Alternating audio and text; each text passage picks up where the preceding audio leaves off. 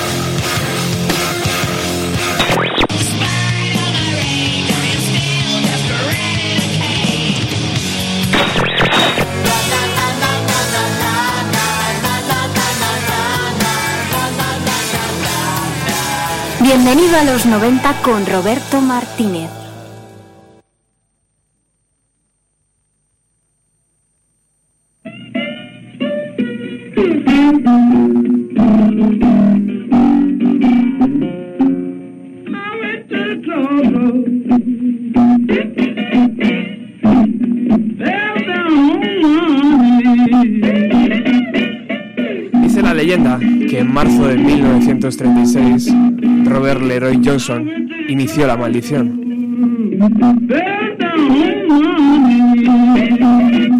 Irritado consigo mismo por la falta de reconocimiento en sus canciones y enfadado con Dios por haberle quitado a su querida esposa Caleta y a su hijo, caminó a medianoche por el cruce de la autopista 61 con la, con la 49, muy cerca de la plantación Dockery. Allí, a la luz de la luna, invocó al diablo con una oración que había aprendido de un viejo esclavo.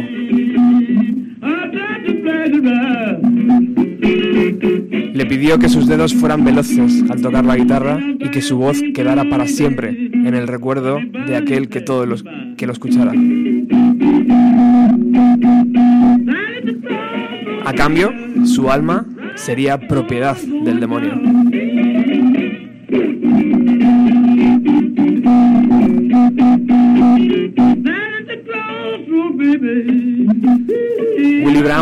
Compañero de fatigas de Johnson, recuerda que desde aquel pacto la expresión en el rostro de Robert cambió.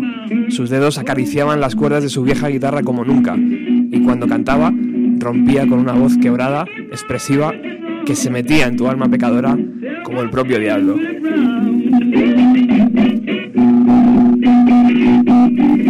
A los pocos meses grababa sus primeras canciones en el Ganter Hotel de San Antonio, en Texas, gracias al productor de blues Don Lau. En tres días grabó 17 canciones, todas en una sola toma.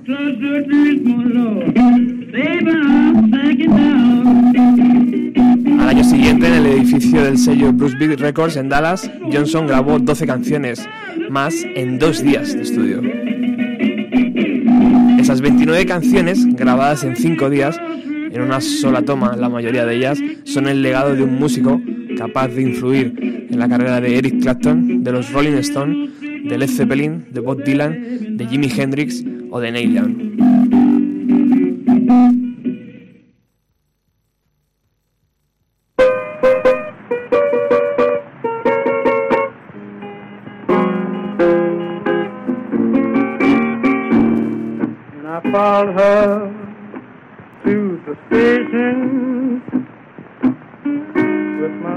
My suitcase in my hand.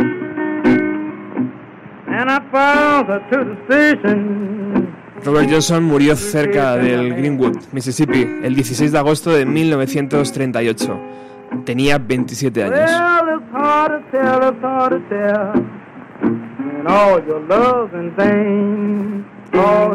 Hay un montón de teorías sobre su muerte, pero la versión de su amigo, el otro glam bluesman, Sonny Boy Williamson, es que Johnson fue asesinado por un marido cornudo que le metió estrictina en su botella de whisky como venganza por haber seducido a su esposa.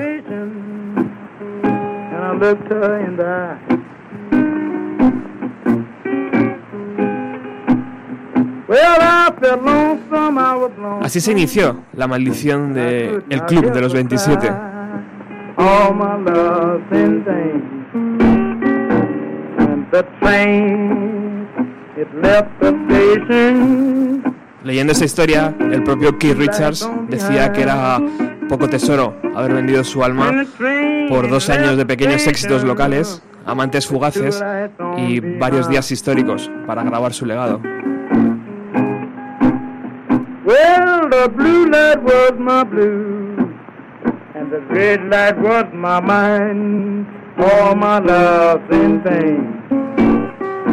58 años más tarde, Wendy Cobain O'Connor, la madre de Kurt Cobain, declaraba al Daily World, un periódico de Aberdeen, que ahora su hijo se ha unido a ese estúpido club de músicos muertos a los 27 años, con el que solía estar obsesionado, a pesar de que yo le decía que se olvidara de esas tonterías.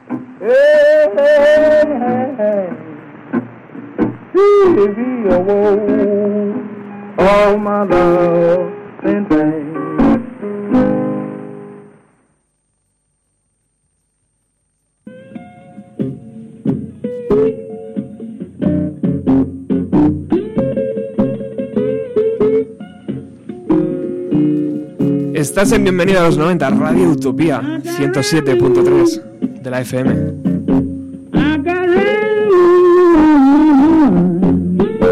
Hoy vamos a repasar la historia del Club de los 27,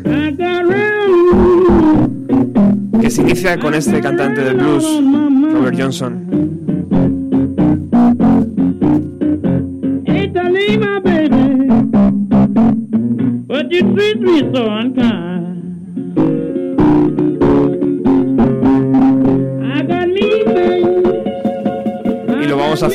Acompañado por muy buenos amigos que ya están aquí en el estudio y que voy a pasar a saludar. Por un lado tenemos a Kike Esteban, cantante de Royal Bastards y ya ha estado aquí muchísimas veces, su voz es familiar. Hola Kike, Muy buenas tardes. ¿qué tal? Encantadísimo. Nos vas, a, nos vas a hablar del Club de los 27 y nos vas a hacer un regalo en forma de canción, a eso del final del programa, que luego explicarás. Sí, bueno, el regalo me lo hacéis vosotros a mí, sí, dejándome tocar esta canción que es importante para nosotros. A su lado está Víctor David López, ¿eh? Borratajos y Ruidos, Radio Círculo, todos los lunes. Un, ver- un verdadero, una verdadera pasada poder escucharle y una verdadera pasada poder tenerlo aquí. Hola Víctor. Buenas tardes a todos, ¿cómo estáis? El Club de los 27. El Club de los 27. Eh, lo- yo lo primero que deberíamos diferenciar es los que murieron por casualidad y los que lo hicieron a posta. Luego hablaremos de, de este tema. Has dejado entrever ya por dónde van los tiros ahí al principio. No es el único caso. Vamos a escuchar un poquito a Robert Johnson y enseguida retomamos. And I'm leaving this morning with my uncle up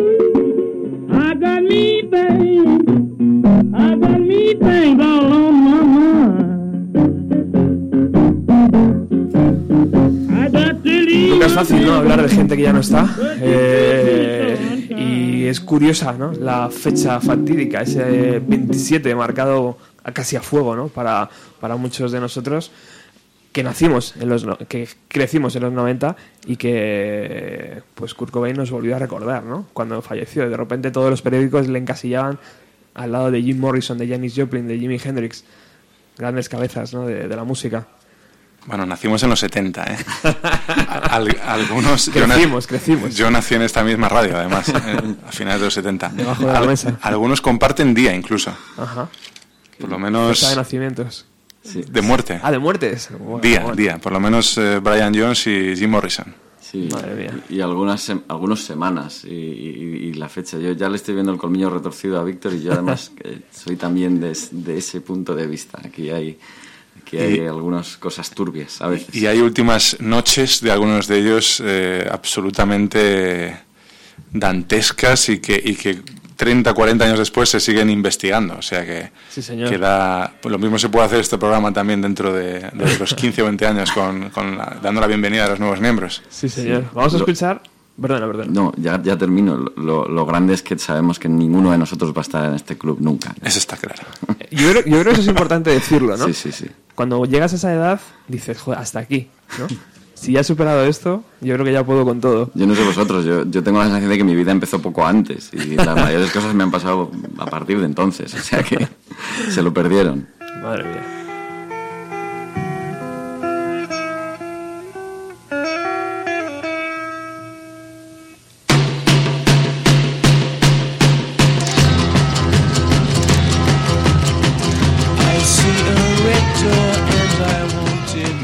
Estáis escuchando Penny Black de los Rolling Stones. No volvieron a sonar así jamás. Y eso que llevan 180 años eh, ha- haciendo conciertos, por lo menos, canciones buenas ya hace, hace, hace mucho. La última, bien lo sabe Robert, es Bittersweet Symphony de The Verb. Y bueno, el sitar con el que empieza Penny Black, que, que es de Brian Jones, que está metido ahí por Brian Jones, que la idea es, es- es suya, aunque evidentemente no firmaba las canciones desde, un- desde que un productor dijo que las tenían que hacer Jagger y Richards, pues eh, se marcaron el destino. Tampoco fue mala idea, la, la idea ha salido bastante bien. Pero lo que es la, la arquitectura sonora, ese paso a la, a la psicodelia de los Stones y, esa, esa, esa metamorfosis de las versiones de blues que hacían al principio, al final de la década, que fue el final también de la vida de Brian Jones, es, eh, fue actor principal.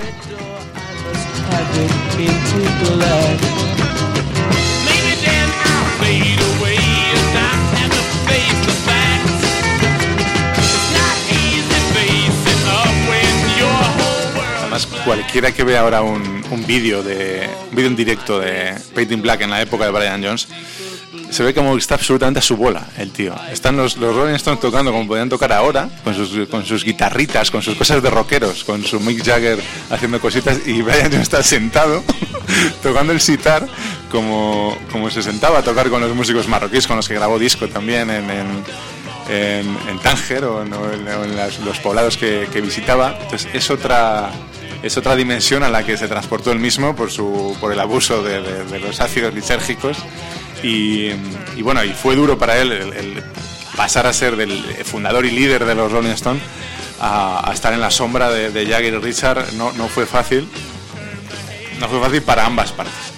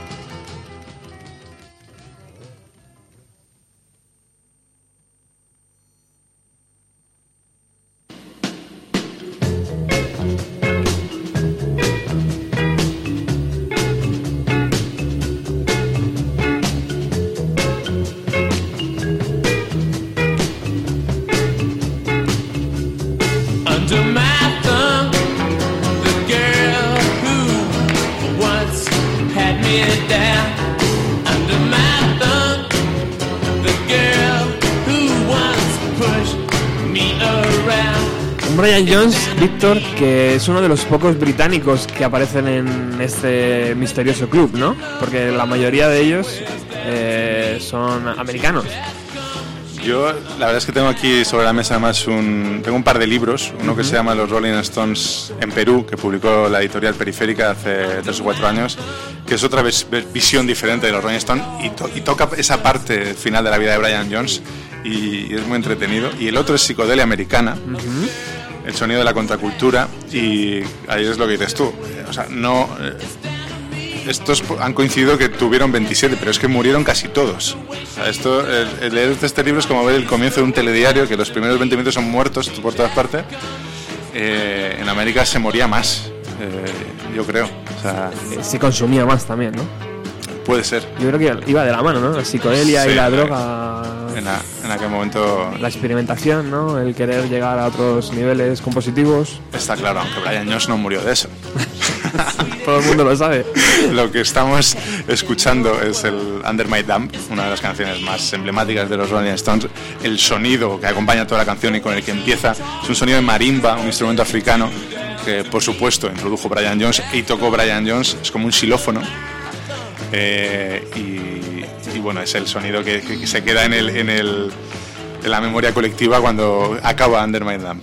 La, voz de Jagger es fantástica, por supuesto tanto Mick Jagger como Keith Richards le ganaban la partida a partir de, de- desde, los, desde los créditos de las canciones hasta la, la fama pero le tenían mucha envidia también. Eh, a, Brian Jones le, reclamaban los Beatles para tocar en sus canciones, tocó tocó en alguna, colaboró con Jimi Hendrix, fue, y fue incluso el, de- fue el que llevó a Jimi Hendrix a- al Festival de, de- de Pop de Monterrey. Brian Jones era uno de los organizadores en la sombra de aquel, de aquel festival. Y, y bueno, era íntima- íntimo de Bob Dylan. Bob Dylan solo recibía a, a Brian Jones en su casa. Entonces los demás le tenían una envidia, aparte de por la novia, claro, Anita Palmer, que fue una de las... de- que fue, se dice que fue la primera persona que le dio a probar el SD a, a Brian Jones y que luego acabó siendo la, novia de Keith Richard. Abandonó después de, además de, de situaciones dramáticas, de malos tratos de Brian Jones en mitad de, su locura en uno de sus viajes a Marruecos, en Tánger, con, con todos los Stones. Y eh, bueno, en definitiva, una, una auténtica locura. Under My Dam, además, es, es famosa por, por- porque en estos, la, la historia de los Rolling Stones ha sido muy grande, ha sido excesivamente grande para mi gusto, ha sido demasiado grande. Pero esa época fue convulsa a más no poder. El- para empezar, ninguno, de- después de la muerte, que luego en el segundo tramo, ninguno fue al, a, bueno, ninguno, ni, ni Richard ni Jagger fueron al, al entierro de Brian Jones. Tenían cosas mejores que hacer en ese momento, parece. El, poquito tiempo después fue su, su exilio. Eh, de ahí vino el, álbum El exilio en la calle principal, El exilio en Main Street. Su exilio por motivos fiscales, por pagar menos impuestos, que es algo que a mí me horroriza. Eso de, viniendo de los Rolling Stones, es una cosa eh, asombrosa. Y, Under My Dam fue la canción que estaban interpretando en el Festival de Altamont cuando asesinaron uno de los miembros de seguridad de- que habían contratado ni más ni menos que a Los Ángeles del Infierno y mataron a, un tipo en, en la cara de Mick Jagger, que siempre negó haber visto la, jugada. Eh, parece ser eh, Meredith, eh, Meredith Hunter, creo que se llamaba la- el chaval. Parece ser que tenía una pistola, iba por ahí con una pistola, que seguramente hubiera más gente que llevaba una pistola, pero el tío estaba en una pistola muy cerca de, no apuntando a Mick Jagger, sino muy cerca del escenario. Y el tío en un vídeo de que está en, la, en el documental Gimme Shelter, de la casualidad que las cámaras lo graban, le mete tres cuchilladas y le mata en- a cinco metros del escenario. Esta canción pasaron mucho tiempo, pasó mucho tiempo hasta que la volvieron a interpretar. Pero en fin, la época era súper convulsa. Esto fue unos meses después de la muerte de Brian Jones. Y. Y yo creo, bueno, aquí dicen que se acabó el verano del amor, con Brian Jones empezó a acabar y con el Festival de Altamont se, se acabó del todo. Tenemos por ahí Street Fighting Man ¿no? Este es el amigo Brian también.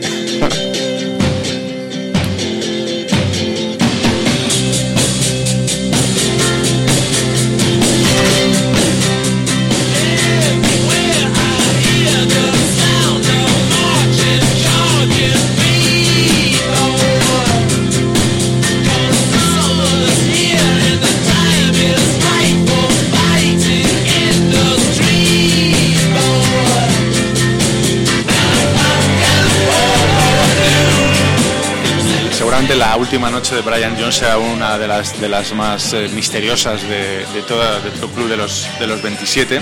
Brian Jones era ávido consumidor y, y adicto a, a- a mucho tipo de drogas, sobre todo al, al LSD. Se dice que también que una de las primeras grandes fiestas fue con Bob Dylan y Little Richard en uno de, de sus conciertos, que Mick Jagger estaba muy enfadado porque había salido la noticia en una revista como que era él y en realidad era, eran declaraciones de Brian Jones. Y, em, y bueno, había, hay unas- una serie de personajes muy oscuros que rodeaban a, esta etapa convulsa de los Stones. Una era el tour manager que se llamaba mm, Tom Kaylock. Tom Kaylock tenía una persona eh, eh, contratada que hacía como, como, de, como de secretario, hizo de secretario, pasó de, de mano en mano con varios de los Stones, estuvo con Keith Richard, acabó con Brian Jones, que se llama Frank Thorogood. La persona es importante porque se supone que en su lecho de muerte, bueno, fue una parte del secretario, era como un jefe, el jefe de una cuadrilla de albañiles que estaba reformando la casa gigantesca de Brian Jones, donde estaba la famosa piscina. Y em, fue famoso porque se supone que en su lecho de muerte confesó haber eh, ahogado a Brian Jones en la piscina. Frank Thorogood. En la película Stoned sale el, el tema. En esa noche había, esa noche había tres personas más con Brian Jones en la casa. Uno era Frank Thorogood, que, que vivía allí, que pasaba ahí gran cantidad de horas. Otra era su actual novia, su novia por aquel entonces, la sueca Anna Gully. Y la otra chica era la novia de ese tour manager de los Stones, que no estaba. Fue la primera persona en llegar, pero no estaba. Se llamaba Janet Lawson. Janet Lawson fue la, la persona que vio ahogado, la primera persona que vio ahogado a Brian Jones en la piscina.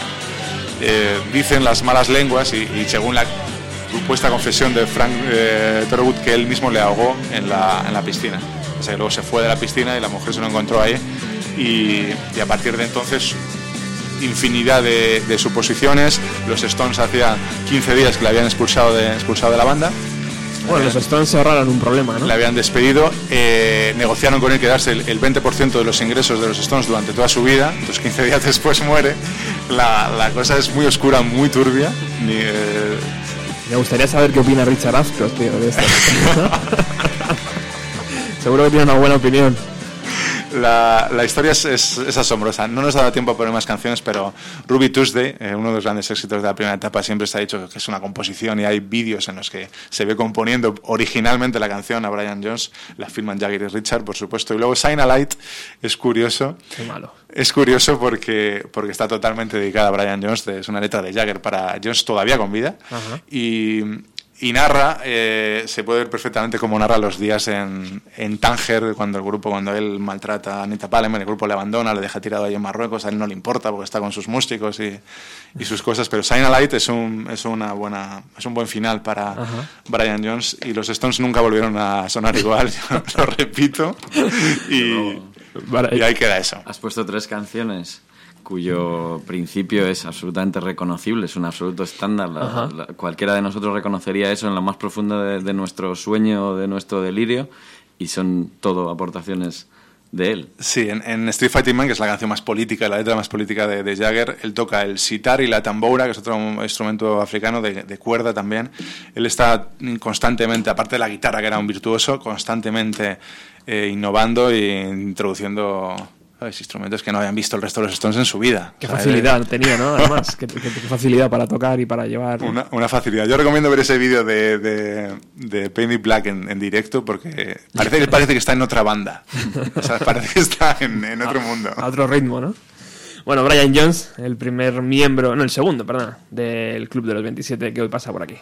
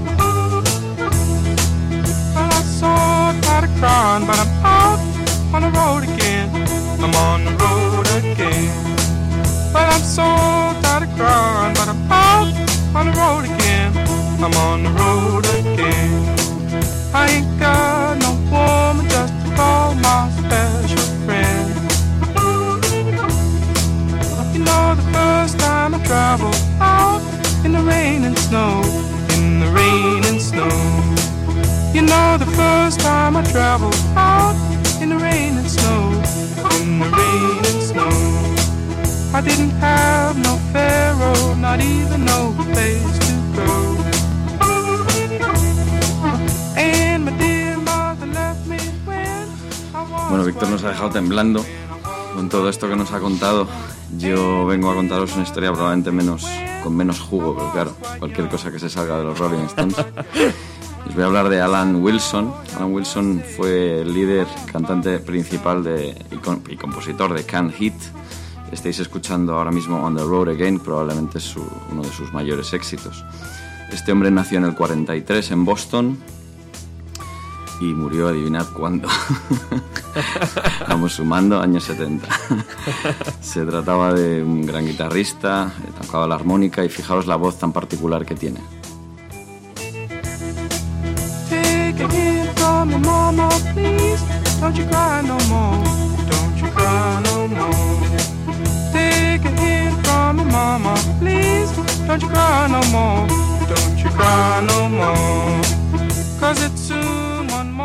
Yo personalmente tengo debilidad por los cantantes de voz grave, por los barítonos, pero esta voz, él es un tenor alto, es una voz inconfundible y que además para este tipo de música es fantástico. Las canciones que canta eh, los, los otros miembros del grupo a mí no me molan tanto. Esta es una voz absolutamente inconfundible. Bien, eh, Alan Wilson desde, desde muy joven se fascinó por la música negra y el blues, eso es algo que vamos a ver repetido en algún otro de los miembros de este club y en mucha de la gente que descolló por aquel entonces. Eh, su padre era una personalidad del mundo de la radio, pero él, no heredó tanto esa, esa faceta, aunque sí que escribió en un periódico de Boston sobre música y sobre blues, pero eh, entró de lleno en la música. Eh, le, apodaban Blind Owl, que viene a ser como búho ciego, porque tenía una, tenía una miopía tremenda. Incluso eh, hay una anécdota un poco apócrifa que dice que en un bolo, en una boda, acabó apoyando su guitarra al terminar sobre la, sobre la tarta, sobre la tarta nupcial, que me parece una cosa absolutamente cómica. Merecía morir, entonces. Ah, Yo creo que eso le, le- le merece, eso se merece una presidencia del gobierno o alguna cosa así.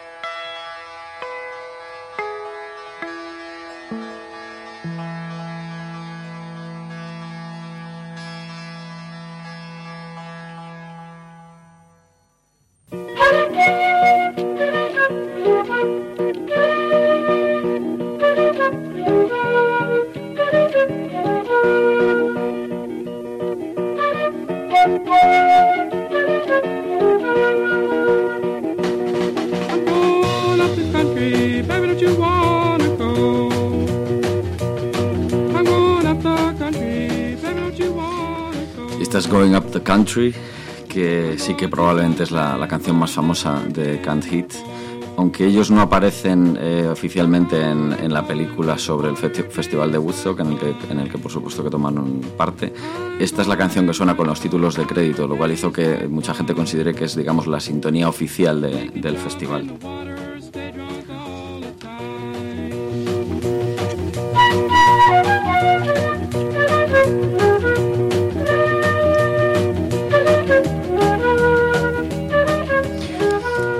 Con, con Alan Wilson, eh, se trataba de, un hombre de, una gran sensibilidad, como describía todo el mundo, especialmente con una gran admiración por la naturaleza, hasta el punto de que era muy, bueno, pues muy habitual en él, por lo visto, que desapareciese o pasase noches enteras solo en el bosque admirando la naturaleza y contagiándose de, un poco de ese ambiente.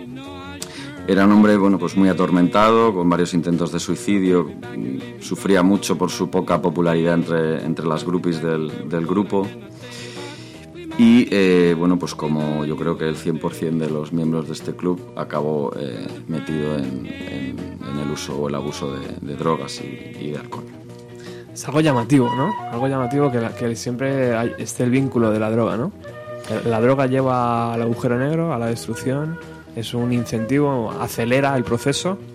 No sé qué opináis vosotros. Bueno, es difícil contestar a eso, o sea, es muy peligroso contestar a eso de una forma muy rotunda porque es muy fácil columpiarse o caer en el tópico o en el prejuicio, pero, pero bueno, está claro que la desestructuración que hay en torno a la droga o de la cual la droga es un síntoma, no, no- es difícil, no es fácil generalizar, Ujú. pues claro, tiene, tiene mucho, mucho que ver con todo esto. Me imagino que la fama ¿no? y la, la facilidad para poder comprar sustancias en busca de llenar un vacío, ¿no? Sí. Es más fácil cuando eres un músico y Sin duda, yo, yo creo que ahí se equivocaron. ¿no? Por ejemplo, hay- siempre pienso en Leonard Cohen, eh, cuando hablaban muchos de ellos, y él mismo durante un tiempo, en, en esa necesidad de las drogas para conseguir inspiración. Realmente lo que ha demostrado el tiempo en los que han sobrevivido es que no la necesitaban. Realmente tenían todo aquello dentro. Solamente, a lo mejor lo que estaban consiguiendo con las drogas era otra cosa. Pero hate to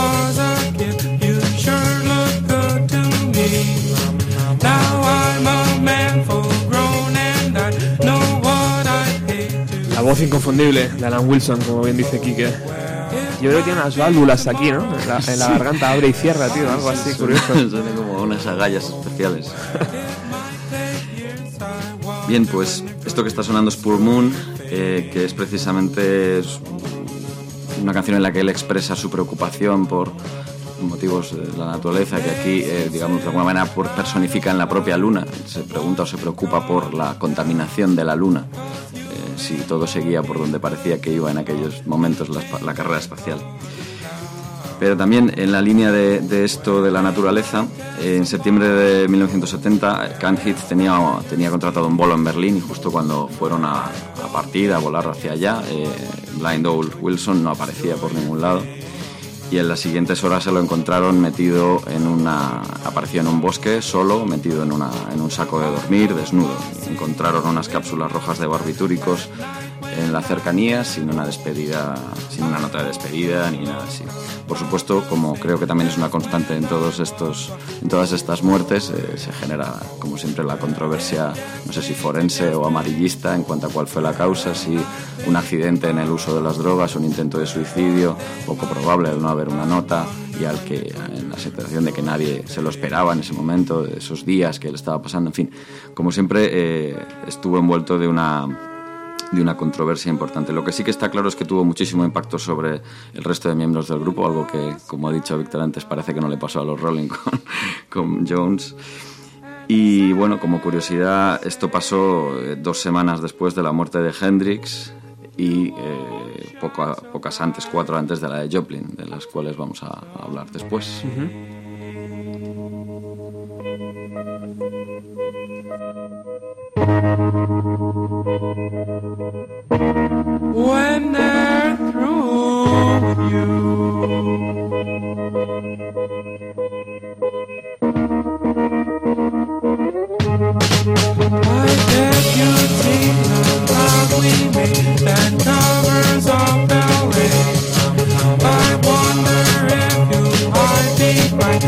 Mine, a shroud like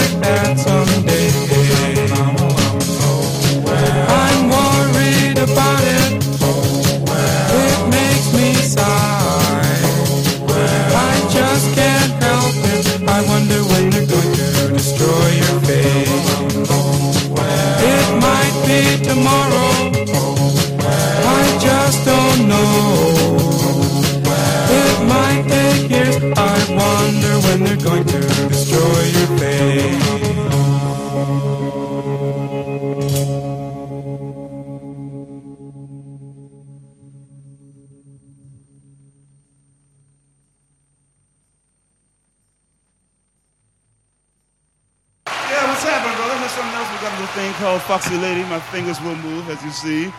You don't hear no sounds as you hear, but dig this.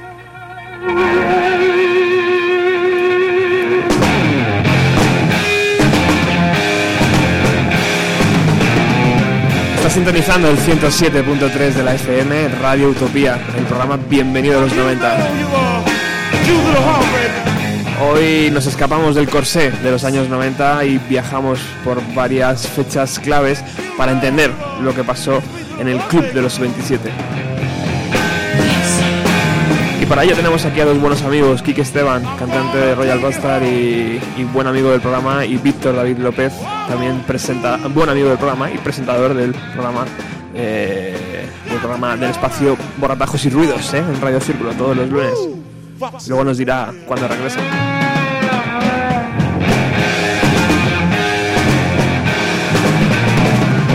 Han pasado por aquí nombres ilustres como Robert Johnson, como Brian Jones y como Alan Wilson. Pero como bien decía antes Víctor, esto es un telediario donde los 20 primeros minutos son hablan de muertes. Por eso ahora es el momento de hablar de James Marshall Hendrix, nacido en Seattle el día 27 de noviembre de 1942. Tired of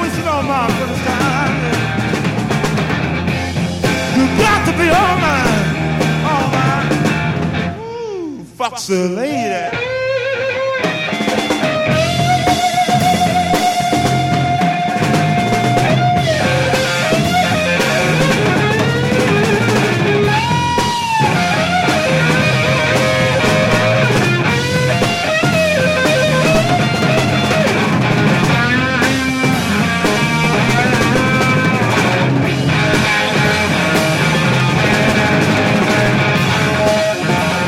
causa de algunos problemas, el bueno de Jimmy se vio obligado a alistarse en la División 101 de aviación y fue enviado al Fuerte Campbell en Kentucky.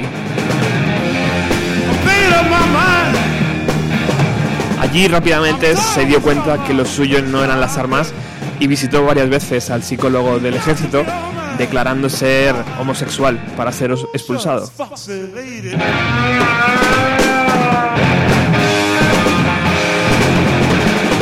Aunque en algunas entrevistas que concedió años después diría que alegó problemas en la espalda, producto de un salto en paracaídas.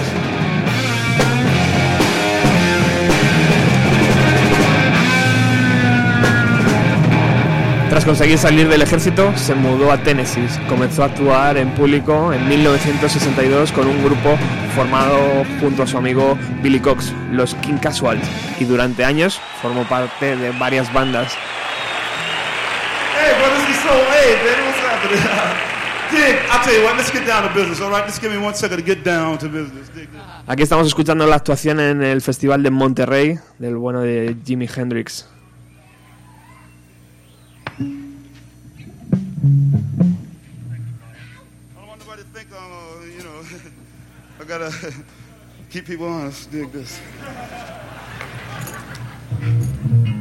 Yes, and uh, like, like, um, you know, we was invited to this thing, man. It was really groovy, cause, uh, you know, it was Hey Joe that really brought us here, so we'd like to try to do it for you, our own way. So it goes something like this.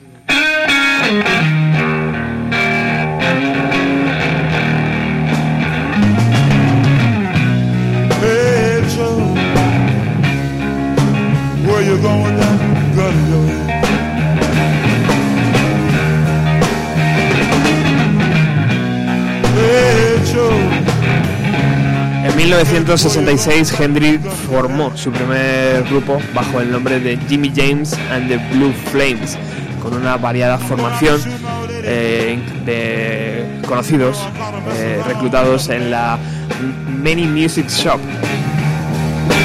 Durante esa época también empezó a consumir marihuana y ese, ese eh, LSD, perdón, con gran, como la gran mayoría de músicos y de artistas de aquel momento.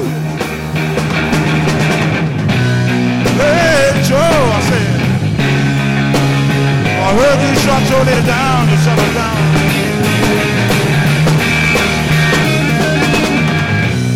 Hey Joe, I said. I heard you shot your lady down, you shot her down to the ground.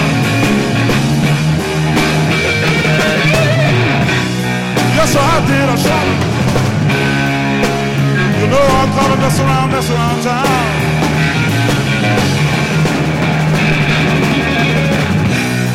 Yes, sir, I did. I shot her. You know I call her mess around town. Gracias a aquellos años en Tennessee se forjó como músico, aprendió a tocar su instrumento, la Fender Stratocaster como nadie, y le ayudó a encontrar su sonido.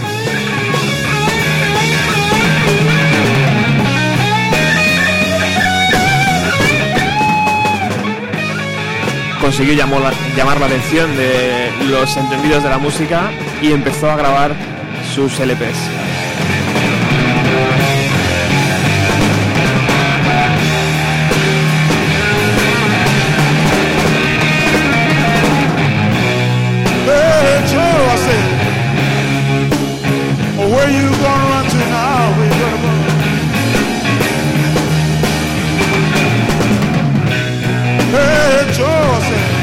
Tres discos les sirvieron para colocarse en el altar de la corona de los, eh, de los guitarristas eh, del rock.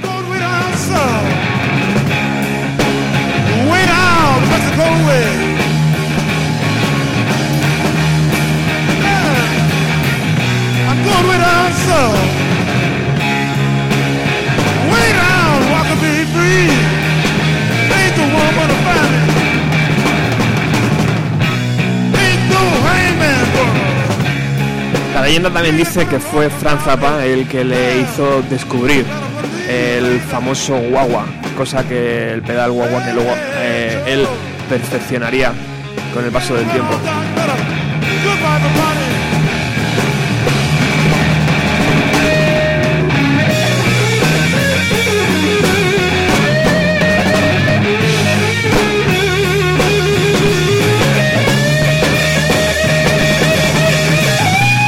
18 de septiembre de 1970 en Londres, a los 27 años, James Mars- Marshall Hendrix falleció debido a una mezcla de soníferos y alcohol y al parecer murió por la aspiración de su propio vómito.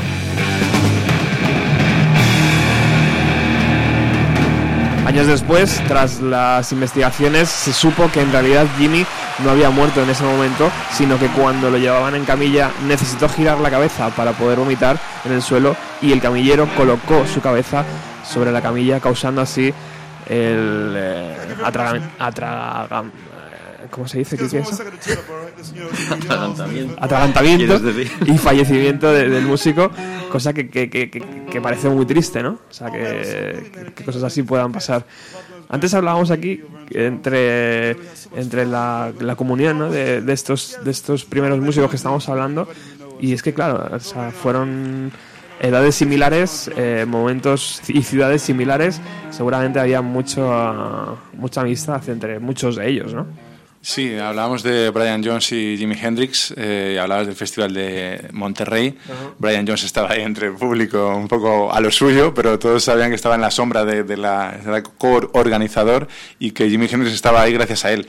Y aparte tienen una grabación, My Little One, que desde aquí hacemos un llamamiento a los oyentes, que es eh, una colaboración, una canción de Jimi Hendrix con colaboración de Brian Jones.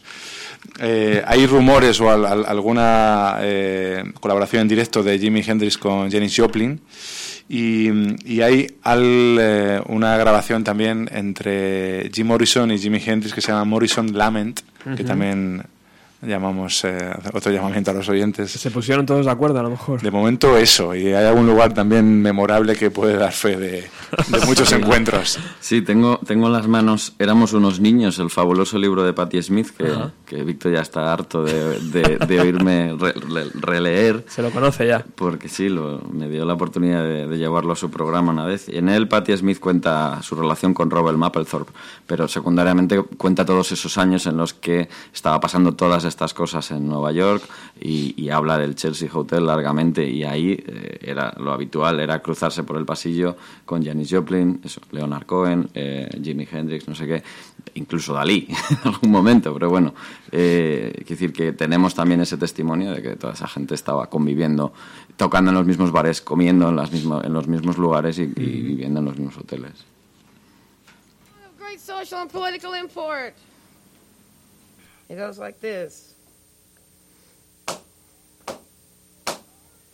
Oh Lord, won't you buy me a Mercedes Benz?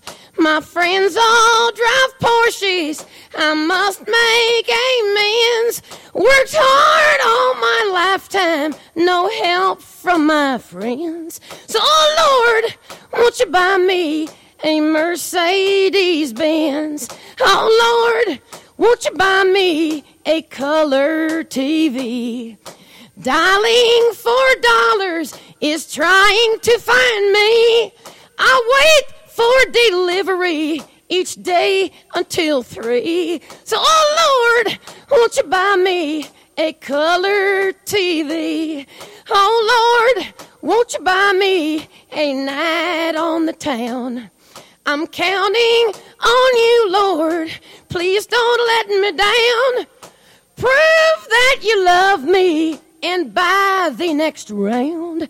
Oh Lord, won't you buy me a night on the town? Everybody, oh Lord, won't you buy me a Mercedes Benz?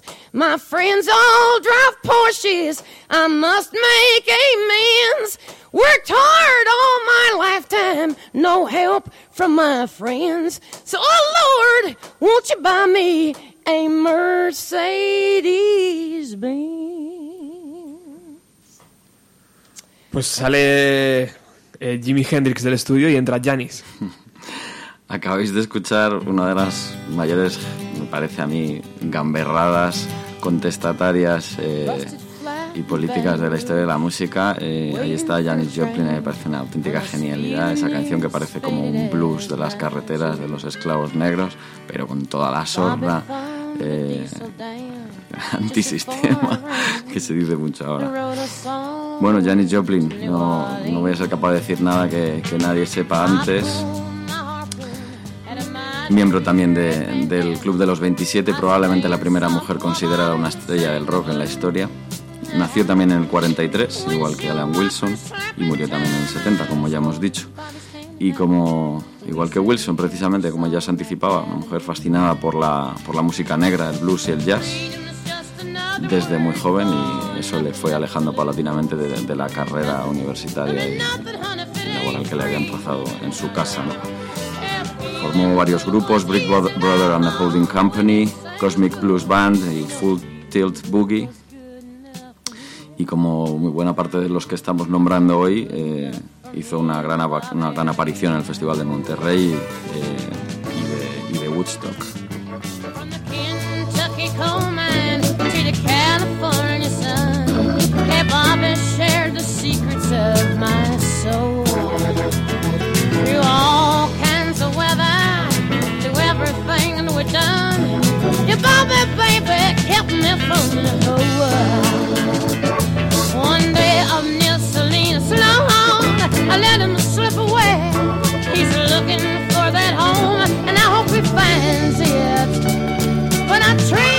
Luego a Patti Smith, tal y como se ha amenazado.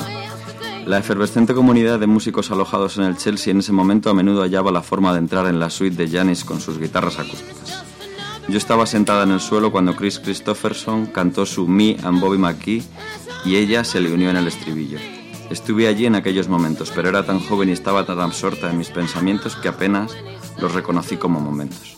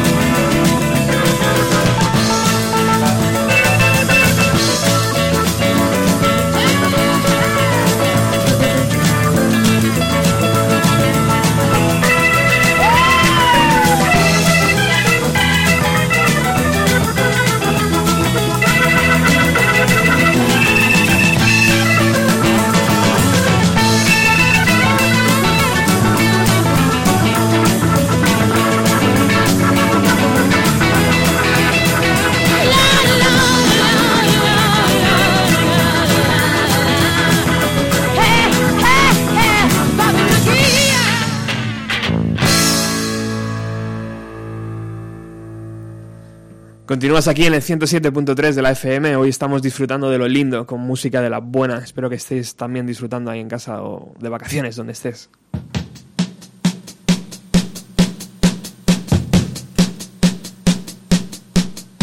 A mi derecha, Víctor, conocido ya ex Radio Utopía. Y a mi izquierda, como no podía ser de otra forma, Quique.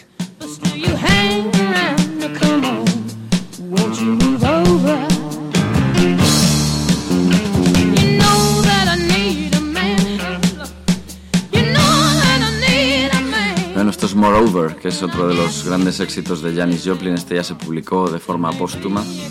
Bueno, igual que las otras dos canciones que han sonado hoy. Em, a mí me cuesta abordar estas muertes de gente tan joven sin tratar de bucear en la psicología o en los pocos datos de psicología que tenemos de esta gente. Bueno, en el caso de Brian John, si se lo cargaron, pues claro, no es lo mismo, pero estas presuntas, bueno, pues eh, suicidios, muertes accidentales en el contexto de abusos de drogas, etcétera, siempre tienen algo detrás, ¿no? Eh, lo que yo sabía sobre la psicología de Janis Joplin también viene de este libro que os he leído y, lo cuenta Patti Smith. Patti Smith habla de que una mujer eh, también muy insegura, muy insegura con los hombres. Bueno, ella, ella era bisexual, pero en todo caso cuenta una anécdota en la que estuvo toda la noche eh, flirteando con un hombre, pero al final se fue con una, dice Patti Smith, una más guapa que Janis. Y entonces ella, Patti Smith, consoló a Janis Joplin en ese, en ese rato de, de agobio, ¿no? Eh, pero por lo que he leído también, su madre decía de ella que era una mujer infeliz e insatisfecha. Dice, la relación no era la más adecuada, dice la propia madre de Janis. ¿no? Como hemos dicho ya varias veces, abusaba de las drogas y eh, en la madrugada del 3 al 4 de octubre de 1970 pues apareció muerta con una sobredosis de, heroína y, en el contexto también de, toma de alcohol. Antes hablábamos de, que- cuál es la responsabilidad de las drogas en estas muertes y tal. Bueno, está claro que no es lo mismo el LSD que la heroína. Son drogas, la, la heroína y similares son drogas muchísimo más destructivas, muchísimo más eh, lesivas en lo, en lo psicológico y en lo orgánico que, que las drogas psicotrópicas en sí, que podían acompañar a un contexto, pero no produce una destrucción tan aguda y tan, tan importante.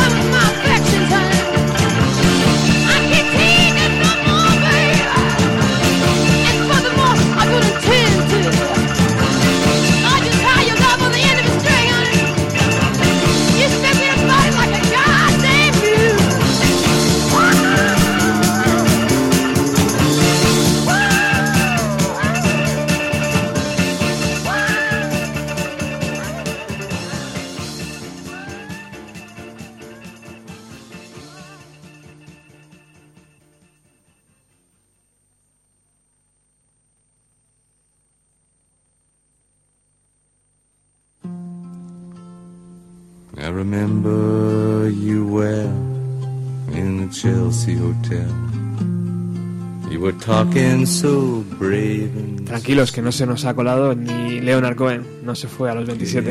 and me head on the unmade Todo esto tiene una explicación. Sí, ya, ya, ya os la estáis imaginando. Esto es Chelsea Hotel Number 2. Esta es una canción que escribió Leonard Cohen en la que describe su encontronazo sexual eh, en el Hotel Chelsea con Janis Joplin. Un encontronazo sexual eh, fortuito, porque no recuerdo exactamente a quién iba él buscando. Y también se sabe quién iba buscando ella, pero se encontraron en el ascensor y, y debieron tener eh, eso como mejor opción. ¿no? Ella buscaba a Brian Jones.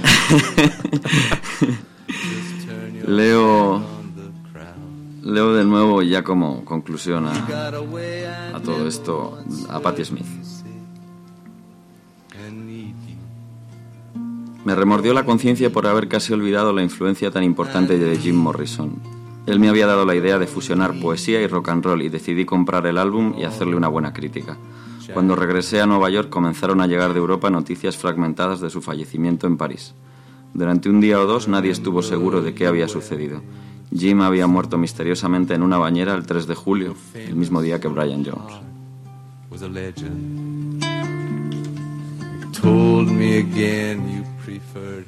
Como dice esta canción, somos feos, pero todavía tenemos la música. And clenching your fist for the ones like us who are oppressed by the figures of beauty. You fixed yourself. You said, well, never mind. We are ugly, but we have the music. And then you got away, didn't you, baby? You just turned your back on the crowd. You got away, I never once heard you say. I need you. I don't need you. I need you. I don't need you. And all of that jiving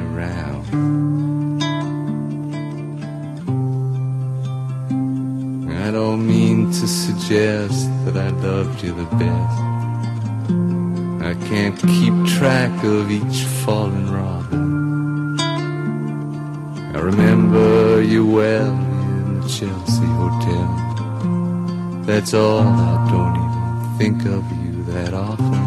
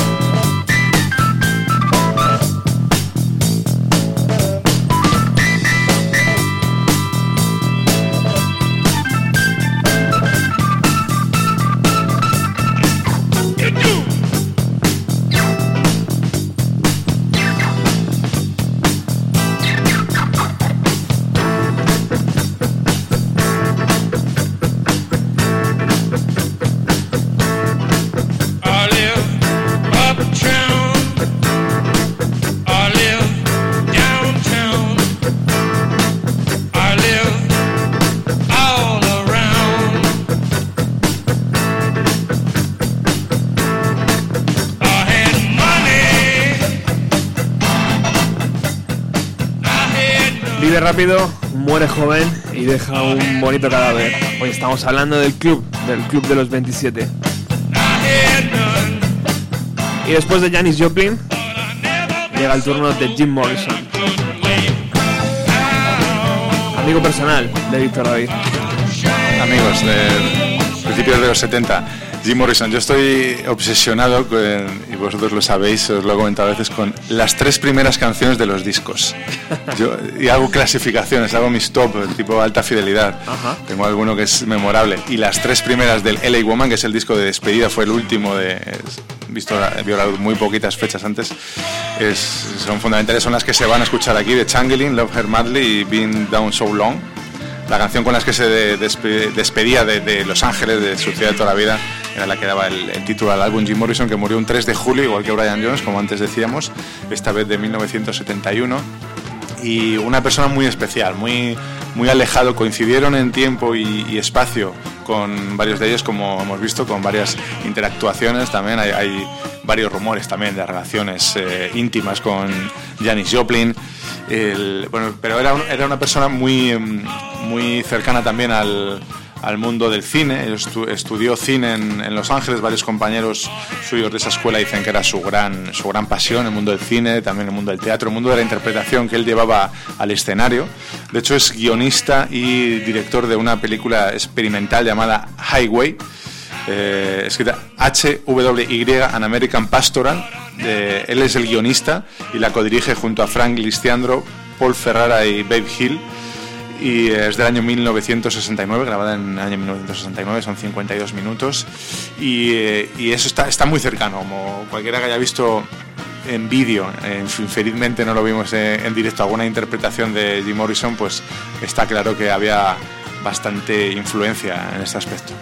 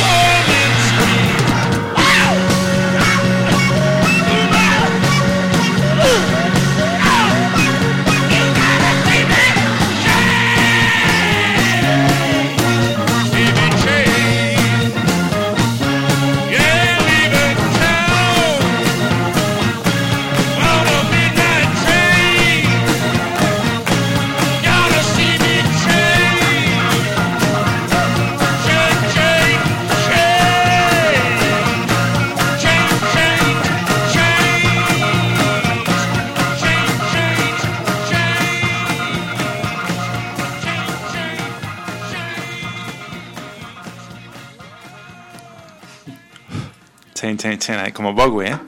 Estaban en forma, tío. Estaba muy en forma. Podrían haber hecho tres o cuatro discos más. Bueno, lo hicieron, desde Sin Jim y fue un poco... Love Her Madly, impresionante.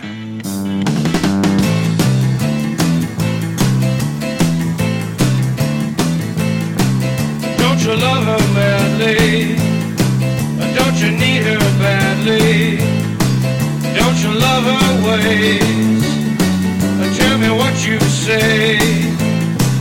Don't you love her madly? Wanna be her daddy? Don't you love her face? Don't you love her as she's walking out the door? like she did 1,000 times before.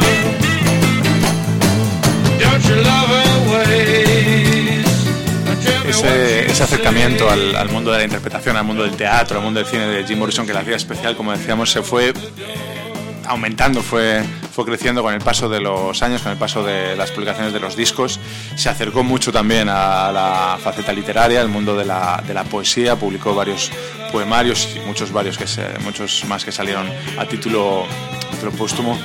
En definitiva, yo creo que el rock and roll se le quedaba pequeño ya, él, él tenía eh, la vista puesta en, en las facetas de, la vida y de- del arte y de la, de la cultura. El corazón no le cabía en el pecho, era una, era una persona eh, pasional en todos los, los aspectos, también gran consumidor, muy, muy, muy buen consumidor de, drogas, no de, no de heroína fundamentalmente, como también de ácidos y de, y de cocaína sobre todo. Y, pero una persona cercana, hay, documentos también, hay documentales en los cuales la- las, no solo compañeros de la escuela de cine, sino su misma secretaria, eh, narrando momentos en los que es- respondía a mano cartas de, de los fans, es decir, una, una estrella universal haciendo, empleando su tiempo en hacer ese tipo de, de cosas, eh, poniendo en valía la presencia de, de sus seguidores, que eran los que le hacían estar a él en ese estatus, es decir, una, un tipo muy peculiar y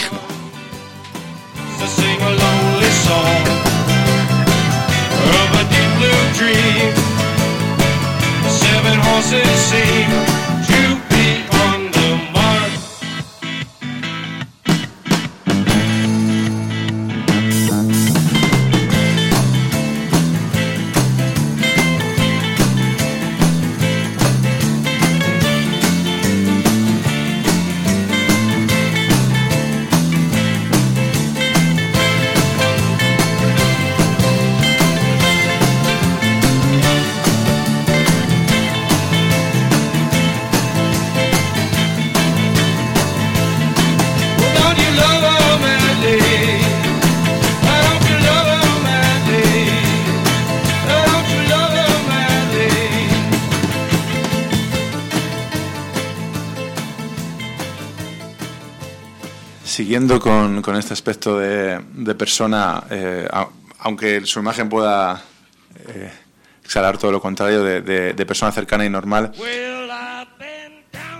temazo, un auténtico temazo, el, tercero consecutivo. Simplemente con este detalle de All Songs by The Doors en, los discos ya es un pequeño detalle. En, en diferencia con muchas otras, muchas, muchas otras bandas. Lo cierto es que el 3 de julio de 1971 en París, él se había trasladado a París con su novia Pamela Curson, alejándose de, de- de la vorágine de, de la grabación del LA Woman y, y de todo lo que sonara a, a rock and roll. Él tenía además bueno, conflictos también legales por, co- con su consumo, eh, posesión de drogas. Entonces se fue a, a Francia, se fue a París a olvidarse un poco de todo. Y bueno, el consumo de, de seguía, él estaba escribiendo mucha poesía allí por, por aquella época. Y, y bueno, aquí siguen los misterios, perdón, respecto a, a la última noche de Jim Morrison, pues se, se- se elevan a la enésima potencia. Lo que está claro es que lo encontraron en la bañera de su apartamento, en la calle Bollery de, de París. Eh, y lo otro claro es que está en el cementerio Père Lachaise y que ahí hay auténticas, auténticas legiones de fans. Todo lo demás son conjeturas. Eh, se cree, o el dueño de, uno de los clubs de moda de la ciudad por aquel entonces, el Rock and Roll Circus, eh, jura y perjura que murió en sus lavabos, en los baños de, de ese club, por, eh, bueno, por sobredosis y que, y que desde allí, pues entre, entre gente que no quería que allí hubiera un cadáver, gente, el, el amigo del amigo del amigo, o los que le habían vendido la droga, entre todos les llevaron a su apartamento y que le dejaron en su bañera y que, y que allí, allí se encontró, o, un médico que estaba, siempre hay un médico en la sala, en esa, sala también, en el Rock and Roll Circus, apareció de repente un médico que parece ser que que dijo que en ese momento aún estaba con vida, aunque estaba en estado de semi-inconsciencia y que seguramente moriría, luego en su apartamento. Y, y bueno, la versión más extendida es que, él estaba en, su cama con su novia Pamela Curson, que, que lamentablemente entró en el mundo de las drogas como suele suceder por culpa de, de- de Jim Morrison y por seguir el paso de Jim Morrison y espantar un poco las moscas que constantemente se le arrimaban a, a una persona como Jim Morrison. Eh, estaban los dos absolutamente drogados en, en la cama. Jim se, se levantó eh, vomitando, se fue, se fue al baño, se preparó un, un baño y como ya estaban en un nivel de adicción, perdonad que estoy, este aire acondicionado aquí me está matando con, estaba en un estado de, de adicción tan avanzado con su, con su dosis diaria preparada en el baño, sus dos o tres dosis diarias, parece ser que se confundió y se, se metió la dosis de su novia, que era de heroína y que era mucho, que era un, eh, muchas, una droga y, una, y, un, y un nivel que él, que él no conocía que no estaba acostumbrado y que eso fue lo que le mató en, en, en la bañera. Eso, y luego a partir de ahí, los, como decíamos antes, los rumores siguen saliendo hasta el día de ayer, que de repente aparece Marianne Faithful, que, que, que después de, que estaría de ida y de vuelta 200.000 veces con los Rolling Stones también en esa época de los años 60, pues dice de repente que un, un, camello de famosos, camello de cantantes que tenía, que era su novio por aquel entonces, que vivía en París, fue el que, el que mató a Jim Morrison en una visita a su apartamento, no sé si por un ajuste de cuentas o algo así. Bueno, el caso es que Marianne Faithful va a sacar un disco dentro de tres meses y no sé si esto, si no ha encontrado una manera mejor de, promocionarse. Yo, sinceramente, yo creo que Jim Morrison ya lo había dado todo, que él había estado muy contento durante, durante toda su carrera y que yo creo que murió de viejo, a los 27 años en, París y como como un Don Juan.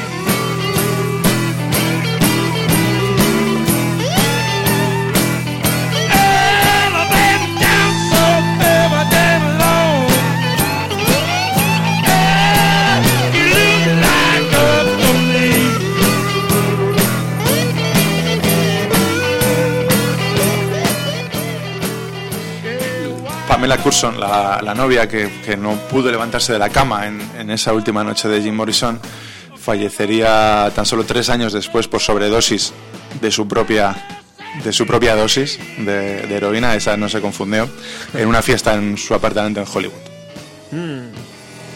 Todo muy triste. La edición, ¿eh? La tremenda edición. Cu- Cuando leí la historia de la novia que se, se engancha, me recordó el tema de Antonio Vega, que le eh, sucedió exactamente lo mismo. Marga, su novia, se enganchó a las drogas por, por, por estar, por culpa de Antonio Vega, por influencia de Antonio Vega, por cerca, y ella murió antes que Antonio Vega de drogas. De hecho, le, le dedicó el disco 3.000 noches con Marga, de, de los pocos años que les dio tiempo a estar juntos. Pues de 1971 hacemos un pequeño salto y un pequeño paréntesis y viajamos al año 2011. him today and sniff me Porque antes de llegar al final del programa vamos a repasar algunos nombres que también pertenecen a este club, aunque mucha gente, eh, presentes incluidos, no están de acuerdo.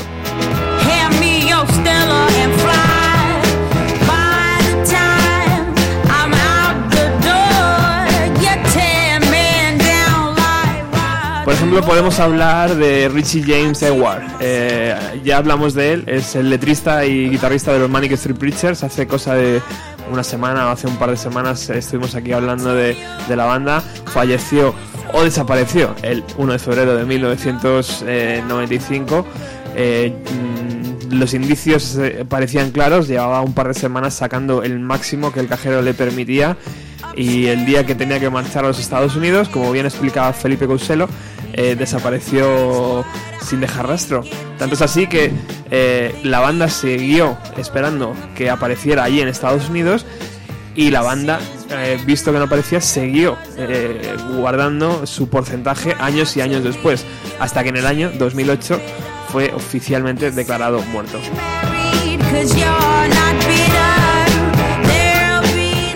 Otros nombres también es- son las de la bajista de Hole, Kristen, Kristen eh, que muere eh, muy poquito, eh, muy poquitos días de- después del suicidio de Kurt Cobain, el día 16 de junio de 1994.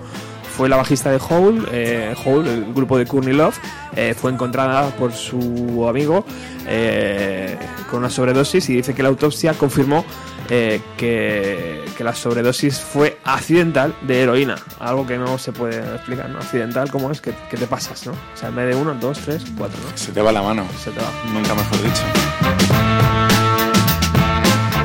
Aquí en España hemos tenido algún caso también. Por ejemplo, en 1976, en agosto, falleció Cecilia en un accidente de tráfico en Benavente, en Zamora.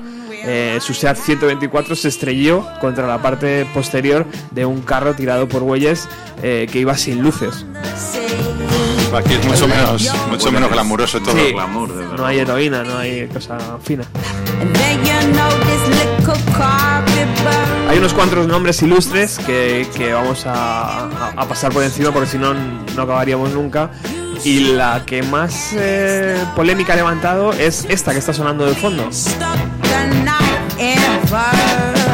Muchos dicen que sí, que ha fallecido a la edad de 27 años, por lo tanto, también que se daba mucha tralla con las drogas, que se, se metía todo y se bebía también todo, pero que mm, musicalmente no hizo nada, ¿no? Para pertenecer a ese club. No sé qué opináis vosotros, estamos hablando de a mi White House. Te doy la palabra a Víctor antes de, de soltar algún exabrupto. Vamos a ver, claro, si nos ponemos a compararlo con Jim Morrison, con Janis Joplin, con, todos los mencionados, pues hombre, ella no revolucionó la música. A mí me parece que lo que hizo fue muy grande, me encantaba su música y de alguna manera era una pequeña revolución. De repente trajo de vuelta un sonido que estaba prácticamente perdido con algo de renovación. Yo, a mí me gusta mucho eh, ese disco suyo, ¿no? pero bueno, entiendo que algunos puristas tengan, tengan sus reservas. ¿no? Yo creo que se lo merecía más Pete Doherty. Dos LPs en el, en el año 2000, ahora iremos con Pete. En el año 2003 edita Frank y tres años después, en el año 2006, edita Back to the Black. Eh, y hasta ahí llega la carrera ¿no? de esta chica que, que, sin embargo ha conseguido pues eh, ser enorme ¿no? con esta con esta muerte. Eh, Pete Doherty es muy bueno que lo hayas comentado, Víctor, porque quiero que me digáis eh, personajes de la música que debían pertenecer a este club o, en un futuro puedan pertenecer. Bueno, a mí me da, me da, no, me da, me, da muchísima pena porque soy fan total de, no poder seguir escuchando a Nino Bravo, uno de los ídolos además de, de- mi madre y de, todos mis tíos y de, la época. Él murió con 28 años, también accidente de tráfico, que era parece lo que se llevaba aquí en España en, aquellos, en aquellos tiempos. Pero eh, uf, yo en un futuro veo a Justin Bieber, por ejemplo. Me lo ha quitado. Morir en el... ¿Sí? Es que no se me ocurre. Bueno, nos, nos estás pidiendo que le deseemos la muerte a alguien. Tan- no, no creía que llegamos así, a eso, ¿no? Pero así tan jóvenes. yo no voy a decir que eche de menos que esté en el club porque como luego contaré no lo considero ningún privilegio. Pero quizá por talla musical y, y por esa personalidad atormentada, eh, Nick Drake, que creo que murió a los 26, Ajá. Vaya. eh, merece, merece estar en el mismo grupo. Lo que está claro es que si lo haces aposta, bueno, yo creo, por ejemplo, alguno yo creo que lo ha hecho aposta, más si, dices que están obsesionados con el tema, es un poco absurdo, porque encima es que luego no disfrutas. Lo bueno es tener en el grupo uno que se murió, uno del club de los 27, como los Rolling Stones, que son los que mejor se lo han montado. Están eh, hablando, estamos hablando de él, tienen un tío del club, pero ellos siguen otros 40 años más. Y, y además fue lo que me pareció también un poco trágico cómico fue cuando estábamos organizando el programa esa confusión entre Alan Wilson y, Y Brian. y Brian Wilson de los, de los Beach Boys que, que- que me, me pareció un poco eh, como todo el mundo sabe que está como Elvis o Michael Jackson está vivo Brian Wilson y, que- y que además no le, no le el grupo no le interesaba para nada el grupo, el grupo de los 27 si hubiera habido algún Beatle en el a lo mejor le hubiera interesado a Brian Wilson luego pero sin ningún Beatle no pasa del tema Bueno, Pete Doherty desde luego podía haber sido un, un perfecto miembro ¿no? del Club de los 27 por la tralla que se daba. Eh, a lo mejor Keith Richards ¿no? también era otro que mm, jugaba mucho con la línea ¿no? del bien y del mal. Podía haber estado. Ya que los Richards, eh, lo, lo milagroso es que estén vivos. No sé si a los 27, a los 37, a los 47, pero, pero lo milagroso es que han llegado a los 70 y pico. ¿no? hay un máximo de, de uno creo que es por, por grupo We always said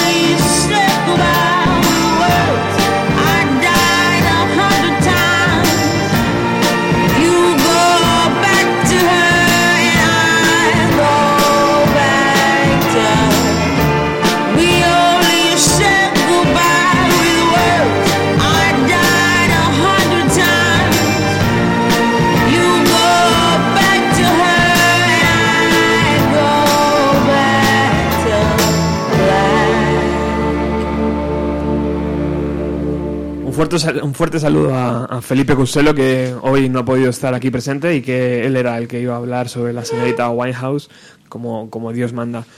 Bueno, Quique, eh, has hablado de Janis, has hablado de, eh, del señor Wilson y ahora te toca eh, defender ¿no? todo esto. Sí. Nos vas a presentar una canción de, de- de tu banda, de Royal Bastard. Cuéntanos un poco de dónde viene la inspiración, la letra y todo lo que quieras. Bien, eh, la verdad es que yo nunca he tenido especial admiración por, por el Club de los 27. O sea, uno no puede no admirar eh, la aportación a la historia de la música de esta gente, pero de alguna manera siempre he preferido la gente que sobrevive. Es decir, está muy bien Jim Morrison, está muy bien eh, Janis Joplin, pero yo prefiero a Eddie Vedder, prefiero a Bruce Springsteen, prefiero, si me apuras, a Bono, prefiero la gente que se ha tomado tan en serio la música, que al final era su trabajo, como para sobrevivir.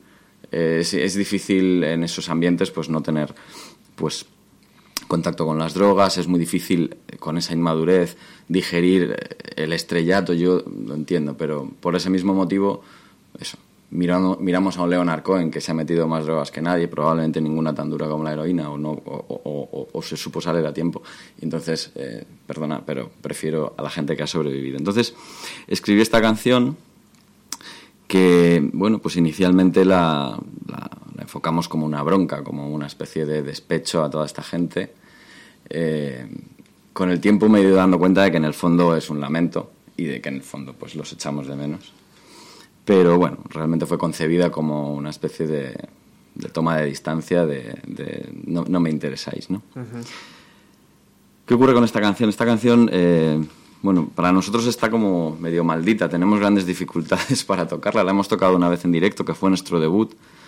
Eh, pero tenemos grandes dificultades con ella. Continuamente Eh, bueno, yo personalmente tengo una incapacidad casi completa de aprenderme la letra. Eh, y y no, no acaba de fluir, no acaba de fluir. Es muy importante para nosotros, pero es una canción que, no, que nos cuesta. Hasta el punto de que he empezado a pensar que tiene algún tipo de maldición, que están todos estos fantasmas a nuestro alrededor diciendo, eh, te estás pasando, chavalito. Se, mi- se mira pero no se toca. Exacto, ¿no? Entonces, bueno, eh, voy a ver si soy capaz de, de tocarla sin que la maldición me agarrote mucho las manos. Ajá. Bueno, estás en casa, ¿eh? Aquí Sí, tranquilamente. me encuentro tal cual, además. Hay un vínculo que rodea la emisora que, no- que nos protege.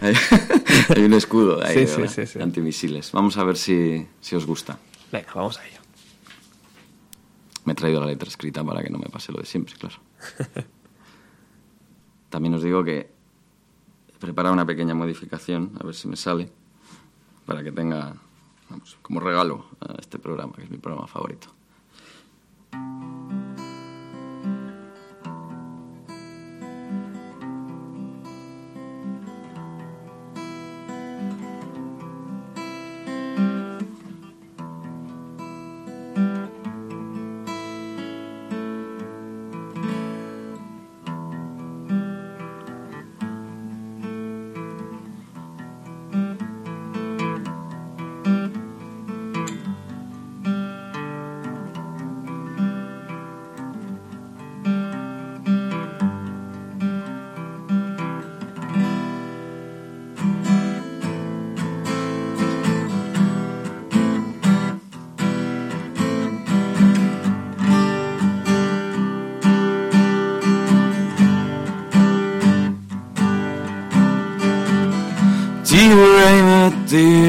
Jimmy.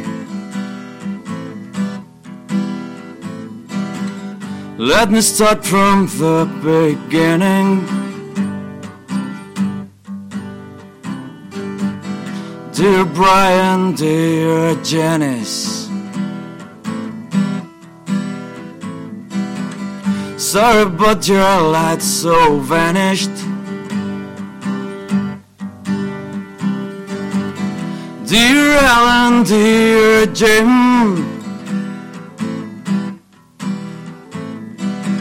you filled the cups up to the brim.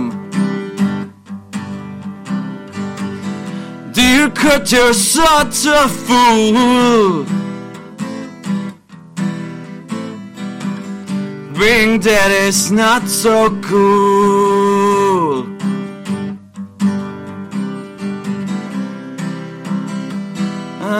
Hope that you don't mind if I tell you that I just can't admire any member of the 27, member of the 27 club.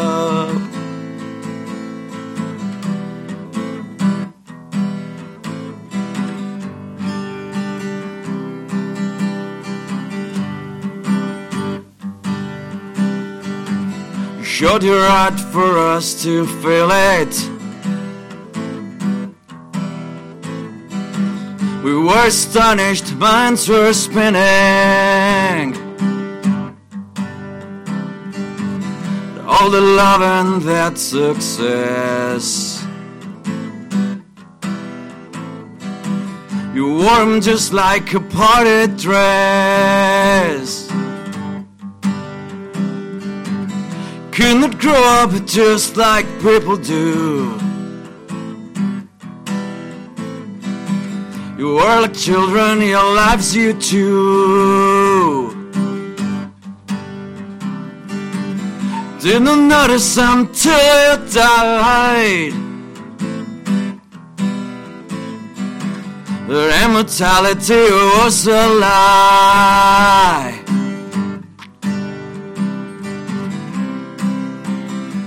And I hope that you don't mind if I tell you that I just can't admire any member of the 27, member of the 27 club.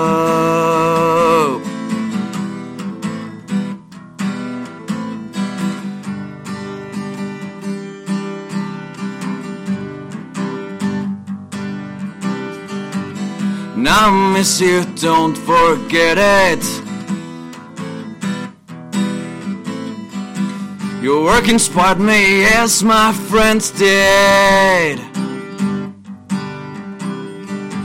Let me tell you while you're resting. Your poor short lives are not interesting. Don't you think it would be better? Stay alive and read this letter.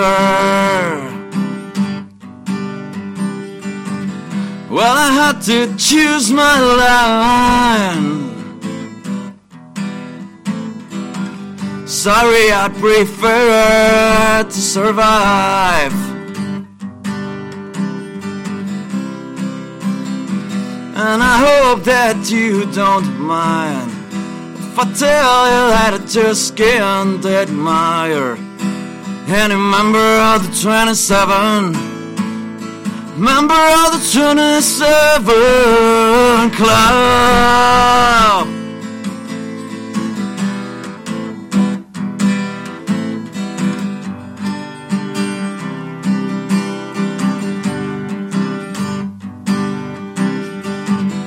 Mr. Hendrix, Lady Joplin. Now you can't get us singing and clapping. Mr. Wilson, Mr. Jones. Or even vultures would pick up your bones. Lady Winehouse or Cobain. You will be never born again. Mr. Morrison, did you hear my words? For dying young, you've been such a poor asshole.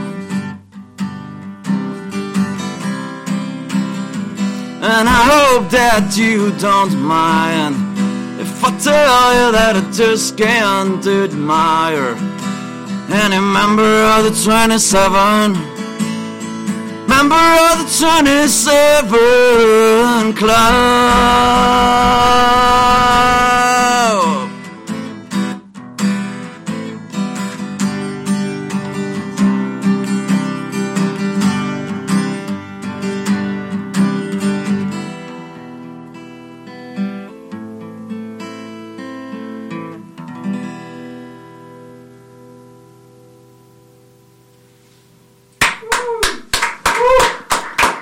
Muchas gracias.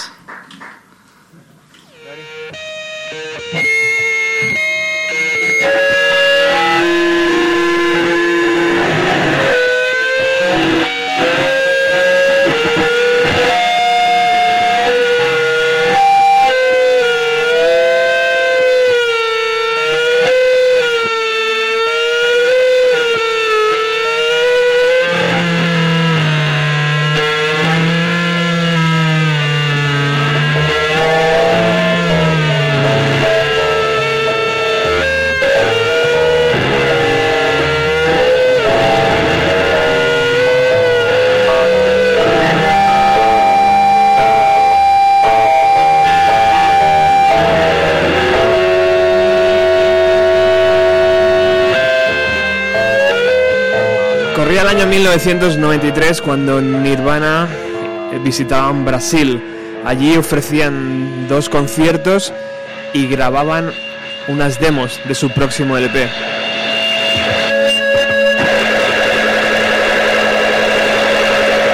La banda de Kurt Cobain lo tenía ya todo.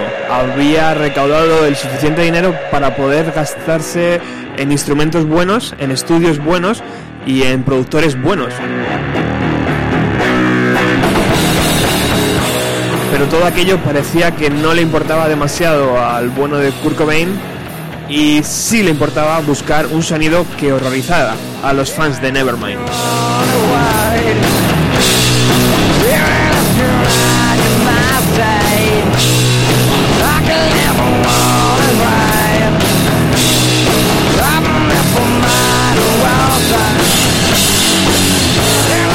Por eso aquellas sesiones que para mí son reveladoras. Las sesiones en Río de Janeiro eh, nos muestran a la banda con un sonido muy muy crudo, con una idea muy clara de canciones, de composiciones alejadas mm, todo lo posible de lo que el pop y los Beatles le habían influido a Kurt Cobain.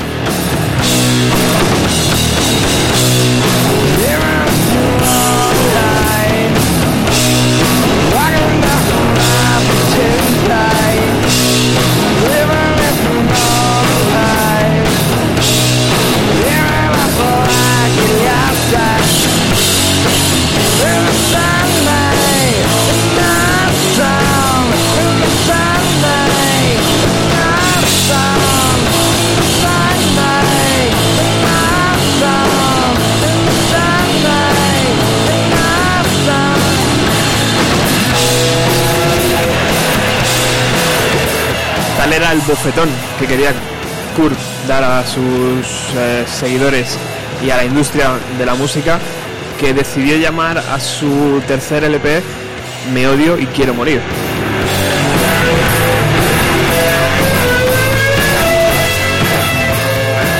Un humor un poquito que a lo mejor aquí no entendemos. A lo mejor ahí en Seattle es lo que hay, pero aquí no, no, no llegamos a entender a día de hoy.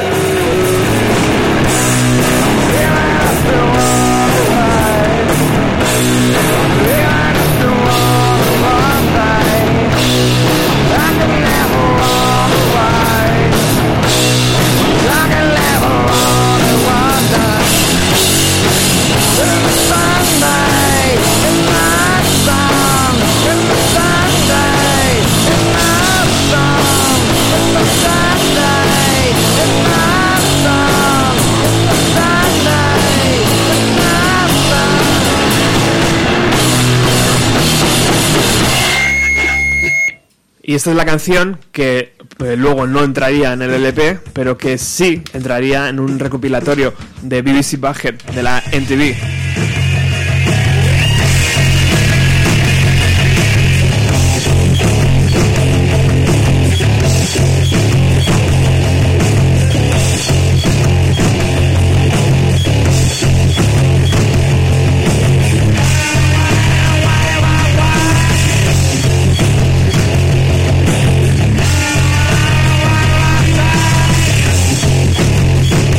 Cobain es por méritos propios el último gran eh, alistado en este club de los 27. Eh, para muchos es un poco también similar a Winehouse. Él entró porque quiso o porque estaba obsesionado con el club o porque quería pasar a la historia de alguna forma, ¿no?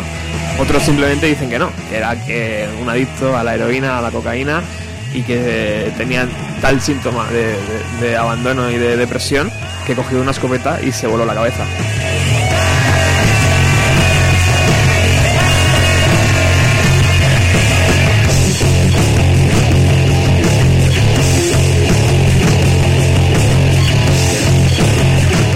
Quique Víctor, saltamos del, del año 1971 a 1994. Parece que durante unos años el Club de los 27 eh, cerró sus puertas, no, no admitió a nadie más, ¿no?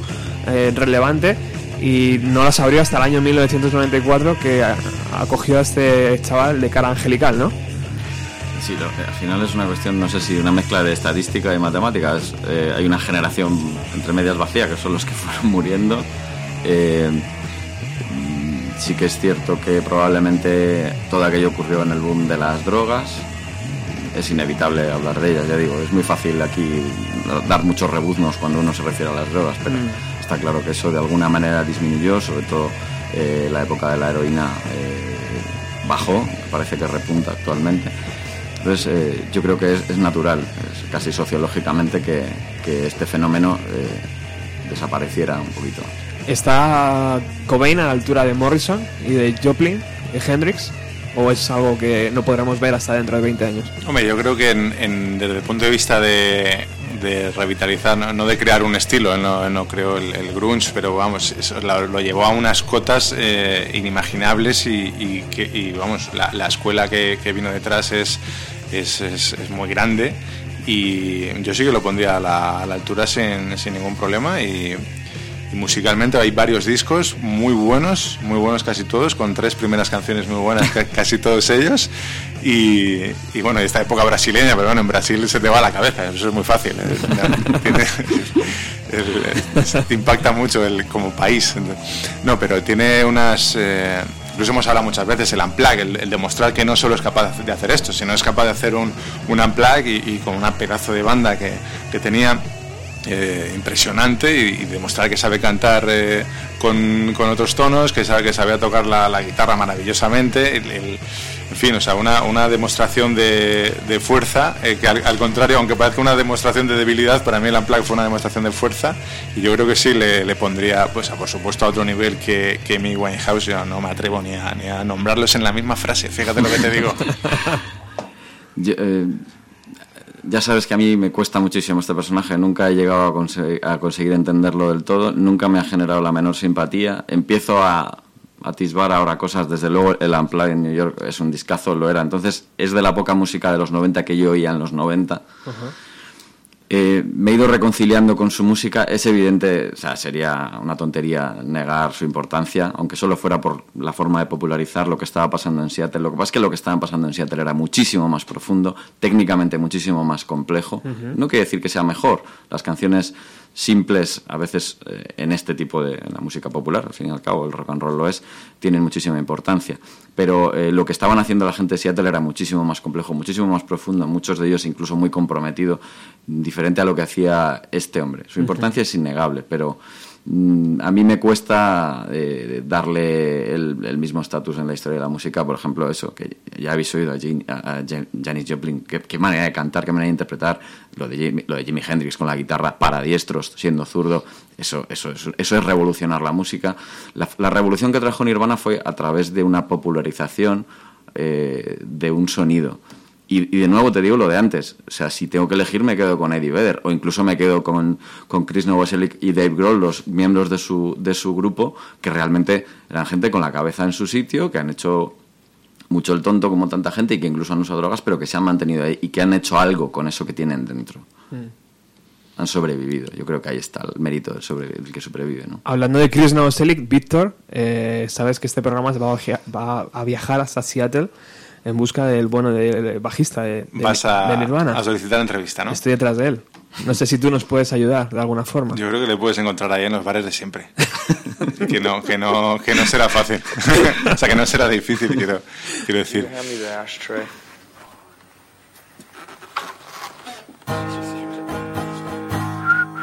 Okay.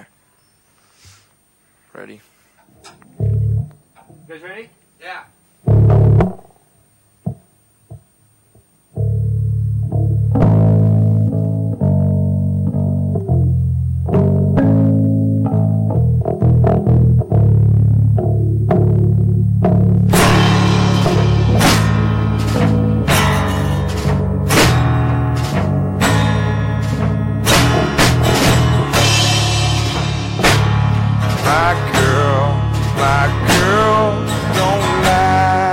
Si empezábamos el programa con un bluesman, como es Robert Johnson, lo vamos a acabar con otro, como es esta canción que hace una preciosa versión Nirvana.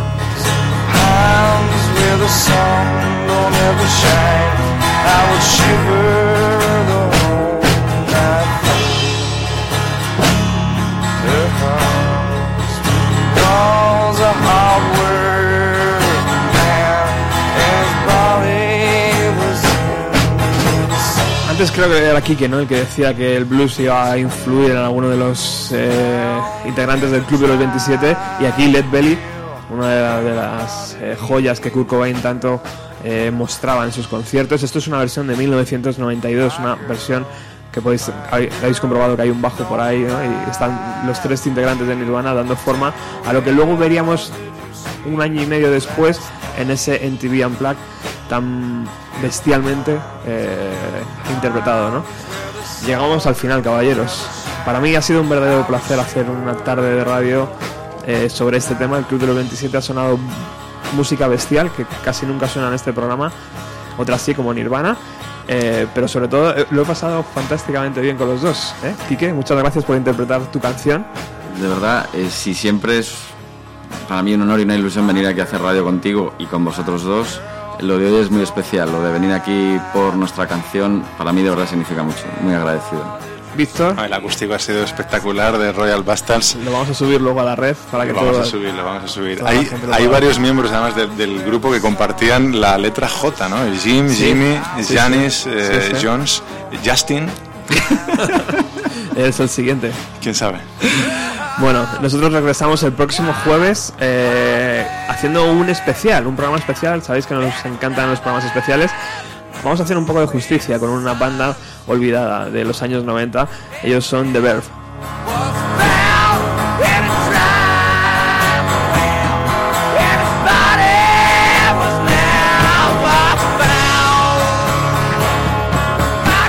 Todo lo demás, sabéis que tenéis nuestra página web www.bienvenidoalos90.blogspot.com. Regresamos el próximo jueves. Un abrazo.